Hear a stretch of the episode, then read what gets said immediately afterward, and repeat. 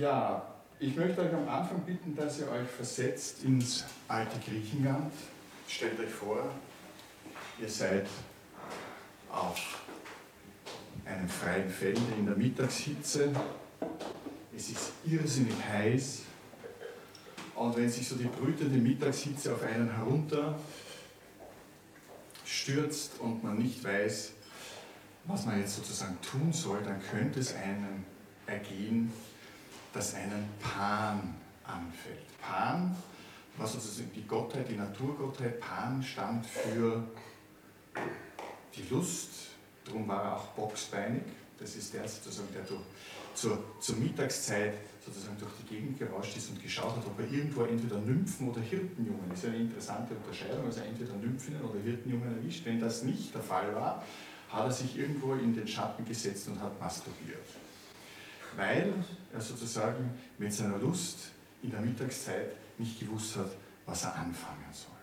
Und es gibt diesen, ähm, dieses griechische Wort, das heißt Kedos. Kedos ist die Sorge.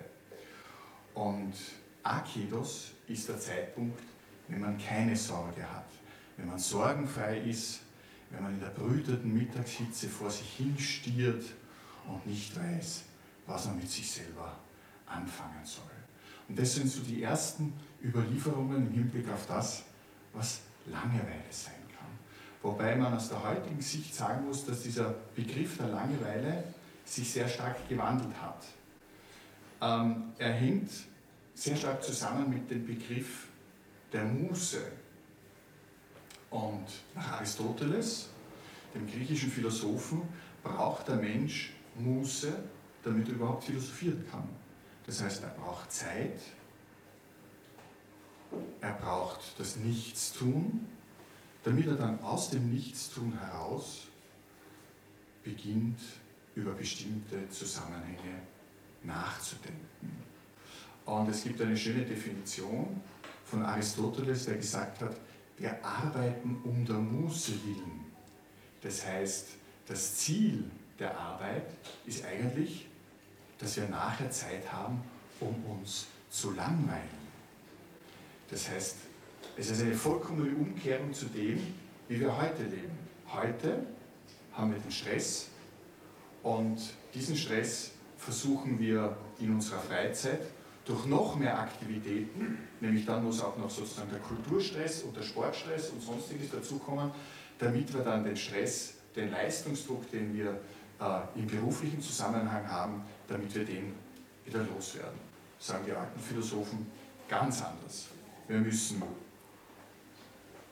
dafür sorgen, dass wir der Muße, dass wir der Langeweile Platz geben, damit sie sich entfalten kann.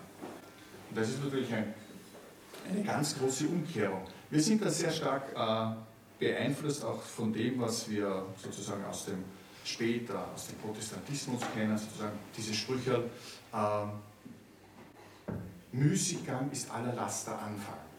Ja, das hören wir. Das heißt, der Mensch soll möglichst nicht in die Position kommen oder in die, in, in, die, in die Gelegenheit, dass er nichts zu tun hat. Weil in dem Moment, wo er nichts zu tun hat, könnte es ihm gehen wie den Pan, dass er nämlich auf dumme Gedanken kommt. Und das sind sozusagen so die ersten aus der Antike, überlieferten Gedanken zu dem, was